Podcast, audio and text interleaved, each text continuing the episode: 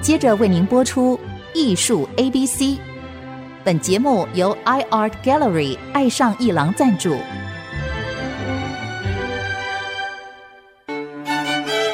Appreciation, buying and collection。艺术 A B C，艺术入门的三部曲，艺术收藏的必修课，让您成为品味出众的艺术鉴赏达人。您的家成为风格独具的私人美术馆，实时与艺术之美对话。艺术 A B C，陆杰明主持。这里是 IC 之音足科广播 FM 九七点五，欢迎收听艺术 ABC，我是陆杰明。那我们的节目呢，目前也在 Apple Podcast 还有 Google Podcast 上架。如果你在 Podcast 收听，欢迎订阅，就会每一集容易收到我们的节目，收听也很方便。喜欢这个节目的话，也欢迎五颗星评啊，然后并留下你的心得，给我们支持与鼓励，谢谢。那么达利又来了， 应该这样讲吧？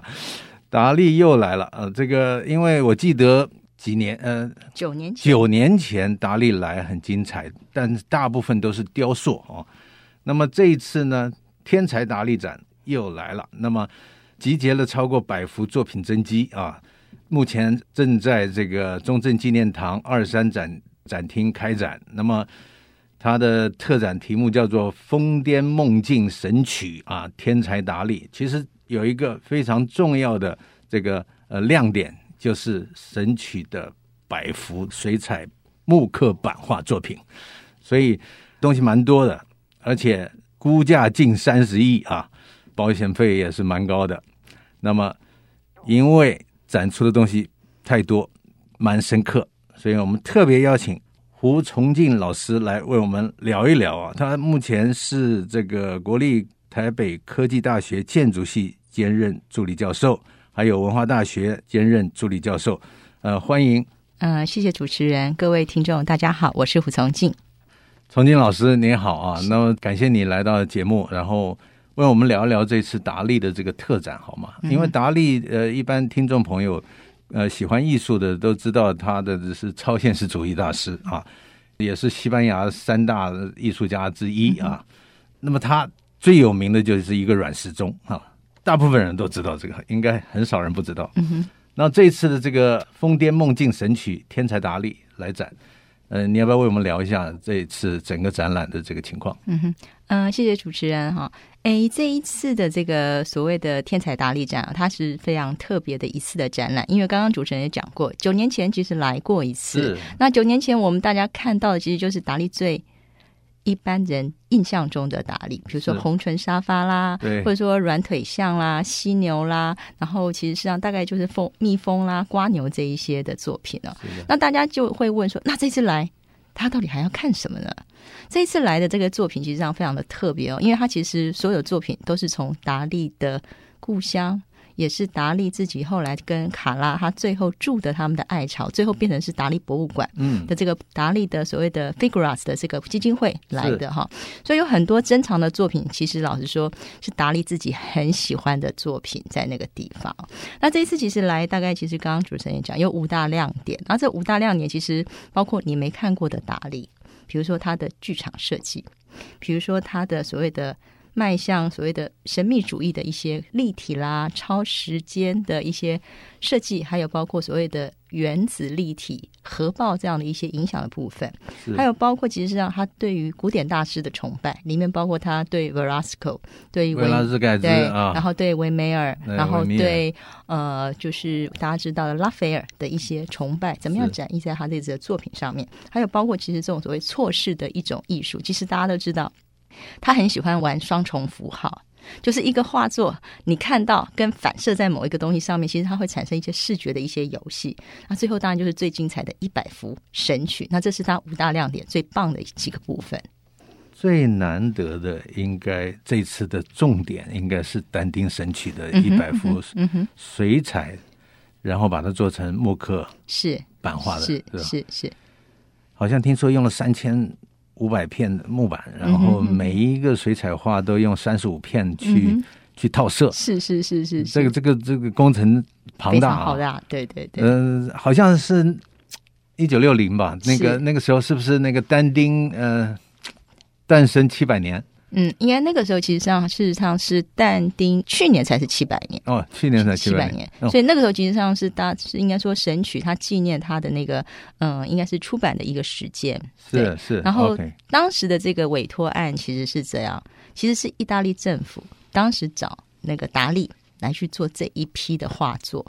可是呢，大概做到一半，结果后来其实这个呃委托案其实就取消了。为什么取消呢？我个人觉得嗯是意大利政府的自信心受到了伤害。为什么？因为达利他是西班牙人、啊，嗯，所以其实本来意大利政府其实没想那么多，他们想说，哎，其实达利在展翼但丁，当然非常好。结果呢，其实这个东西出来之后，其实就开始有杂音了。意大利人说。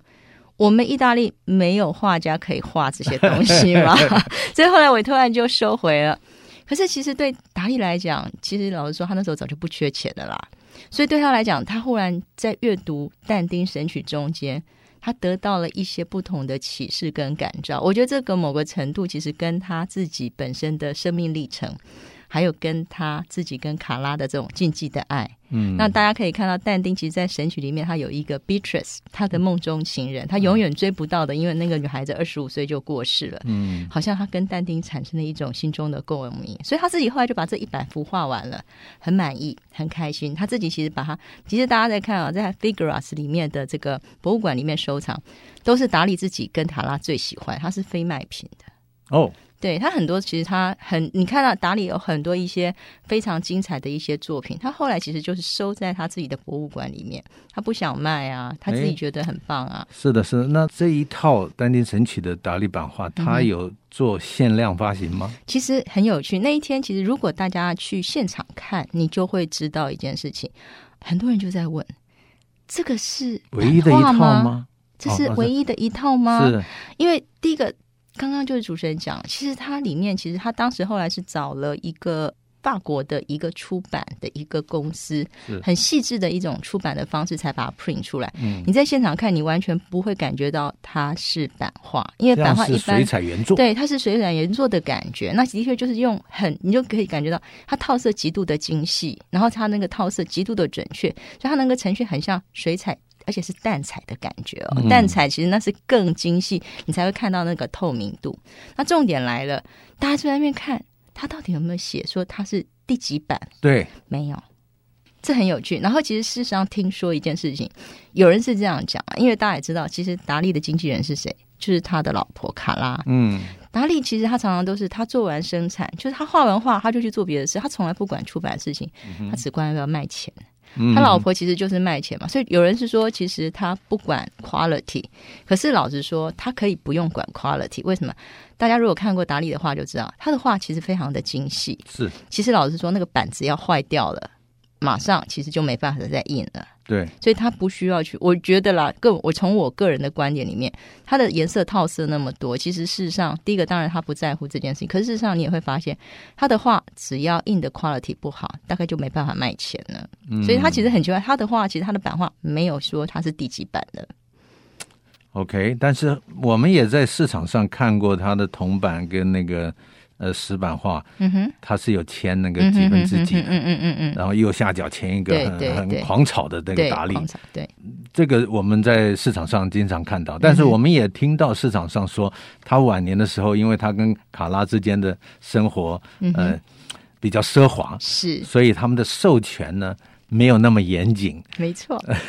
结果，所以我们在市场走动的时候，发现他的那个精致的铜版画的价位要比他的这个石版画要贵得多。是因为听说他的一个版画经纪人，在他生病的时候还伪报造了，抱着一一堆这个空白的版画纸，给他在右下角签名，嗯嗯嗯，签了很多，然后他过世之后再印的。是。你有听过这种呃哦事吗？有，我有听过，我基本上还听过，就是后来他们他死后还打官司，哎，对不对？然后还听过有人跑出来说他是他的呃非婚生子女，要去继承达利婚后的很多很多的一些财 产。达利的故事很多啊。对对，他的他跟他经纪人的故事还蛮精彩的。那但是这一套这个《但丁神曲》的这个木刻，听起来嗯哼，可能是唯一的一套。嗯，我不知道，嗯很难讲对，因为我应该这样讲，因为我其实应该这样讲，我在坊间有看过几幅单独类似的，对。可是我必须讲，就这一次为什么这么珍贵，是因为第一个它是从达利基金会出来的，是所以很保证全部都是原版。没第二错。个，它其实一次来一百幅。其实你即使在原来的基金会，你都会发现一件事情，它不可能一次把它全部展完，因为它占它太多空间。没错，达利基金会还有好多东西都要展啊。那其实如果其实对于神曲的故事很有兴趣的话，真的，其实在现场你一幅一幅看，你会可以读到一些从呃现代的角度来去看这个所谓的文艺复兴时期的最重要的一个文学作品的一个精神。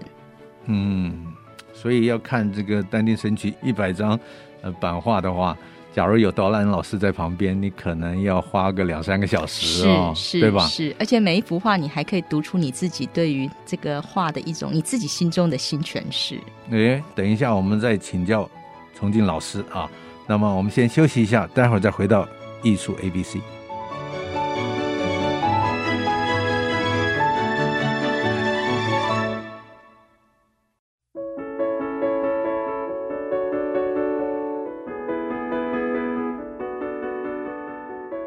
欢迎回到艺术 ABC 节目，我是陆杰明。那么今天为各位请到的来宾是胡崇敬老师啊。那么崇敬老师你好，主持人好，各位听众大家好。刚才又讲到《但丁神曲》的这一套版画，真的很有意思。你要是在现场希望好好的看的话，嗯哼，最好是跟着导览老师走。嗯哼，语音导览好像有挑几张讲，是嗯是是，一百张，而且但丁的这个整个故事啊，等于是跨越这个从地狱到天堂。是，那么，崇敬老师，你要不要挑一张来为我们分享一下？嗯哼，嗯、我觉得其实但丁的神曲，其实大家都知道，它分成三个部分是：地狱、炼狱、天堂。是那其实，在中间其实大概每一个篇章都是三十三章，可是达利有一个很特别的一个诠释，就是他在里面其实我们一般知道的那个呃路西法那个篇章哈是，一般其实在。在正常的但丁里面，其实它是应该是地狱的最后一篇，可是达利很特别，他把鲁西法这一篇当成是炼狱的第一篇，嗯哼，哦，一个其实就是好像是开启人间大门的第一步，嗯还有另外一个就是进入地狱的第一道门或最后一道门。好，各位有没有想象，嗯嗯在但丁的那个时代，他当然会觉得卢西法，因为在宗教的观念上面，就会觉得卢西法是一个引诱人犯罪的一个堕落的天嗯是使。是，可是，其实，在但丁的这个诠释之下，一直到了二十世纪之后，达利其实我想可能也是跟人类潜意识的这个所谓的弗洛伊德讲的这些心理学是有关。人类的欲望到底真的就是一个原罪，还是其实是人类的原始设定？嗯，这个其实对于人性有一种更深切的一种关怀跟体认。是的所以你会发现，他的卢西法，他不是画恶魔的翅膀哦，哎，他画天使的翅膀。嗯，它是很无辜的，因为我们人类都无法面对这种七情六欲。卢西法只是帮人类解密、嗯，解开了这件事情，所以其实他这个卢西法身上，你会发现他身上也画了好几个抽屉人的抽屉。是为什么画抽屉？我们其实心中都有秘密。我外面看起来，其实事实上是一个、嗯、好像啊没事儿奉公守法的人。我心中小剧场很多，是的，可是是我心中小剧场很多，这没有罪啊。其实，可是，在过去的宗教里面，你只要心中有小剧场就不对，嗯所以就麻烦你到教堂里面去忏悔。弗洛伊德帮大家解开了这些秘密，就是说，其实你做梦做怪怪的梦都没关系，你只要没犯法就好。那你其实也不要心中觉得你自己有罪，的是的，这其实事实上是人性。其实人解开这件事情，这就是我觉得这个就是二十世纪另外一个所谓的文艺复兴的开始。好，解开了人心中的这种秘密的部分，所以你会在这画中中间看到很多达利其实对于这种人性的一种更多的一种解析。他很喜欢弗洛伊德，他崇拜弗洛伊德，他把这些东西其实也放在他自己的画作中。所以大家其实，在看这一百幅的时候，你中间可以看到很多达利的幽默，等于是他重新诠释对他他了解可是的它丹跟丁，现代人的心中，你会有更多的贴近。这也就是我说，你其实可以在中间，你也可以读到你自己心中的一种新的阅读。我想，这也就是艺术的意义跟它的治疗方式吧。说得好。而且《丹丁神曲》里面也有一个，就是丹丁的理想女性这个贝亚特特丽斯，嗯哼哼，她是不是也影射了达利自己本身的一种状态呢？大家都知道，达利他这一辈子其实他的女神就是卡卡拉。拉老实说，大家有没有想过？大家当然一开始都觉得对卡拉有各种不同的负面的一种解释嘛，爱钱的女生，是红杏出墙，嗯背叛。嗯然后其实她是一个 material girl，她跟达利之间其实两个人是金氏夫妻。嗯，可是他有没有想过一件事情？如果没有卡拉的达利，达利会变怎么样？你有想过，其实很多的艺术家，其实事实上精神上、情绪上，他都需要一个避风港。是所以这个避风港会让他其实发挥他人生最大的一个能量功能量。对，嗯你看没有找到避风港的人会怎样？比如说范谷、对戈尔多，是比如说卡拉瓦乔就去杀人，比如是说高更，他没可能错后来其实就是跑去大溪地。对啊其实他没有找到他生命中的一个伴侣。其实他你看哈、因为卡拉把达利顾得多好啊，他其实在他生命中好像是在迷惘的这种所谓的人间的是一个指引他的一个女神吧。好，不管怎么讲，的确他成就了他，他让达利活到八十四岁。嗯，那你回头来看大丁，但丁的那个 Beatrice，他在《神曲》的故事里面，因为其实他跟 Beatrice 两个人其实是青梅竹马，是然后呢，九岁认识，可是，在那个时候他们不能自由恋爱，嗯所以后来他们就各自嫁娶了。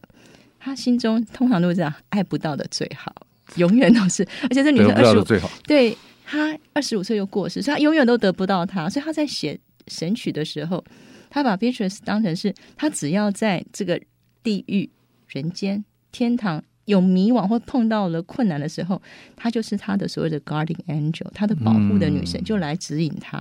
所以他们两个其实有这个共鸣，所以在这里面，他其实你常常会看到 Beatrice 出现的一个画面。 太好了。你刚刚讲到避风港这个，事实上艺术家都需要有一个他自己的缪斯啊，是在旁边陪伴，能嗯够激发他。所以做画家的夫人其实不太容易的，是很辛苦啊、因为他不是正常的这个人，他他是天马行空的，嗯他要为艺术全部付出的，所以这个要非常了解他才行是是陪是伴。是是，但是似乎卡拉不但陪伴，而且激发他嗯哼哼哼，这个更大的想象空间是啊！没错。哎呀，那在神曲的部分，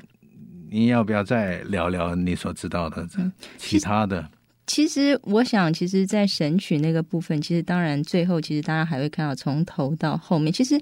我觉得很有趣哈。其实大家常常都在讲说，达利的画中好像有很多的性暗示啦，或是人体的本能。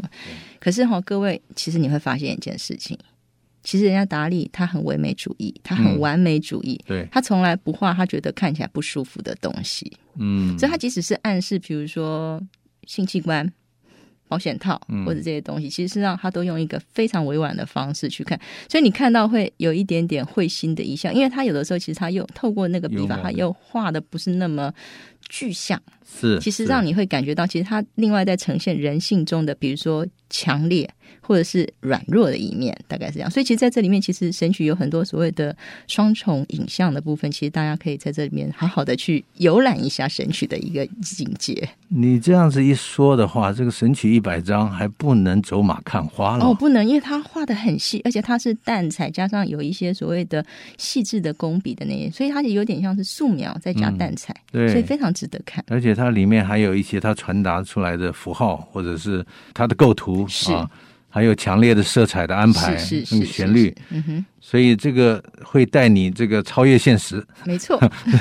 好的，那么在其他的几个亮点里面，我们在展厅好像有看到一个梅维斯厅啊，嗯 哼，它的布置等于是一个装置艺术是。是是是是。嗯、您学建筑的，从您的角度怎么看它、嗯哼它的这个装置艺术？其实 May West 的它的这一次的一个展示，其实就是在我们刚刚讲 Figuras 的那个博物馆，其实在达利他自己当时在空间里面就有一个所谓 May West 的房间。是那那房间其实，在达利的那个博物馆里面，它基本上，嗯，它是一个应该说，你可以从房间的内部真正走进去，你会真正坐在红唇沙发上面，你会真正看到那个 May West 的那个眼睛，就是两幅画，还有一个鼻子中间的壁炉。可是当你走出房间，走到另外一个空间，它是一个有点像是一个空间的夹层，所以你从一个楼梯爬上去，从一个楼梯的位置往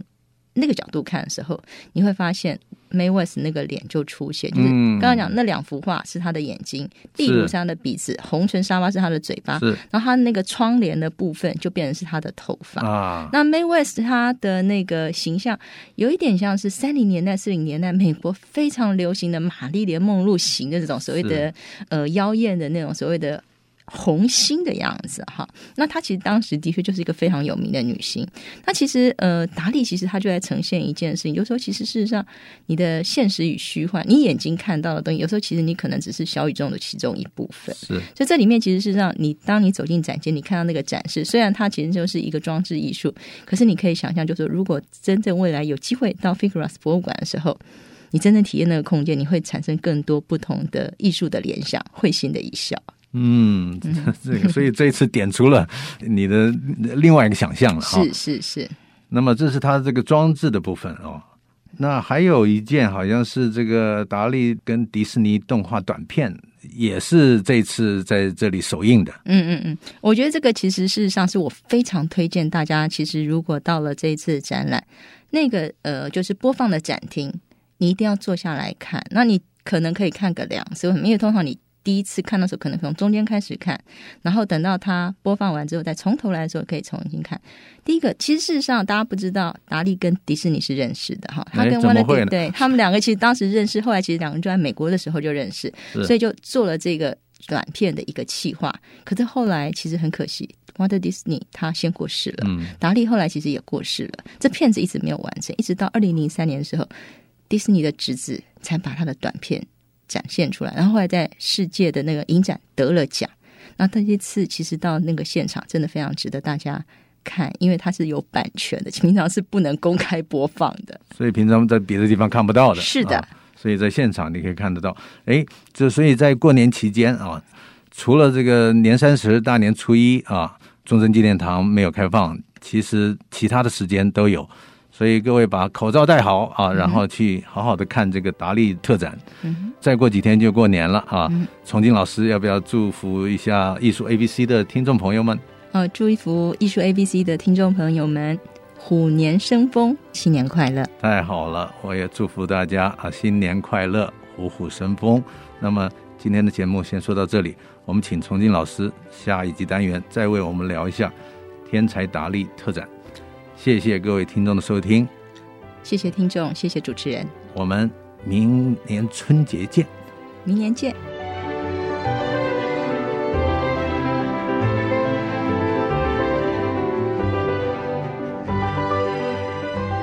以上节目由爱上一郎赞助播出，放松心情，静静体会艺术的美好。iArt Gallery 让您爱上一郎。